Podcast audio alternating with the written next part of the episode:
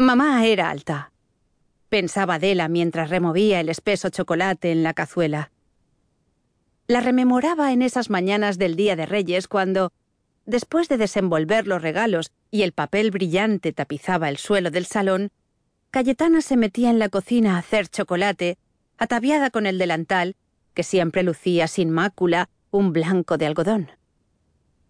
Adela la observaba muchas veces en silencio, absorbida por la precisión de aquellos movimientos expertos, y se fijaba en los finos tobillos, las pantorrillas estilizadas hasta las rodillas, donde empezaba la falda y continuaba la figura esbelta y alargada de Cayetana.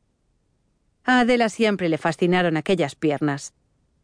El ritual por el que su madre las vestía con medias de cristal, el brillo que desprendían y sin saber por qué las recordaba siempre desde abajo, desde la curva del empeine con el tobillo, desde el hueso redondo y liso de la articulación, desde la soberbia moldura del talón, y sus ojos no podían más que viajar hacia arriba, siguiendo la delicadeza de sus formas. Medía solo un metro cincuenta y ocho, pero se elevaba por encima de los demás. Cayetana era una mujer de principios sólidos y silencios contundentes. Su palabra era un acto de compromiso, y su sonrisa la mejor embajadora de su personalidad. Sus posturas eran firmes, tanto las del cuerpo como las del corazón. Era respetada por su familia y en el vecindario. La jefa la llamaban. Algunas lenguas envidiosas la tachaban de marquesa.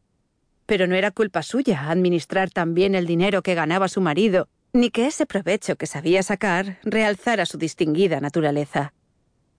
Adela la recordaba siempre en su gran altura, a pesar de los últimos meses de su vida, cuando el cáncer la consumió hasta encorvarla casi como un caracol. La recordaba también ahora, removiendo incansable el chocolate en la cazuela, con su indispensable cuchara de madera. Adela era más de silicona, y aunque creía a pies juntillas en los criterios culinarios de su madre, se había rendido a los beneficios de los utensilios de material sintético que resultaba más fácil de limpiar y, por ello, más higiénico también. Pero es que ella no podía compararse con su madre. ¿Te ayudo en algo? Pablo estaba apoyado en el quicio de la puerta. Adela frunció el ceño. ¿Cuánto tiempo llevas ahí? No me estarás espiando. Él sonrió y se acercó al armario de las tazas. ¿Por qué no lo has comprado ya hecho? No te pega nada ponerte a hacer chocolate. Qué simpático te has despertado hoy, ¿no? Del salón llegaban risas y exclamaciones que elogiaban, con un mateo eufórico, la generosidad de los Reyes Magos. Habían pasado dos años desde la última vez que su familia había celebrado ese día como era debido, con regalos, sonrisas, roscón y chocolate. El año anterior Adela pasó el Día de Reyes metida en la cama, de donde no se había movido desde Nochevieja. Apenas habían transcurrido algo más de dos meses desde que le habían diagnosticado depresión y desde que decidiera transformar su vida a raíz de esa crisis.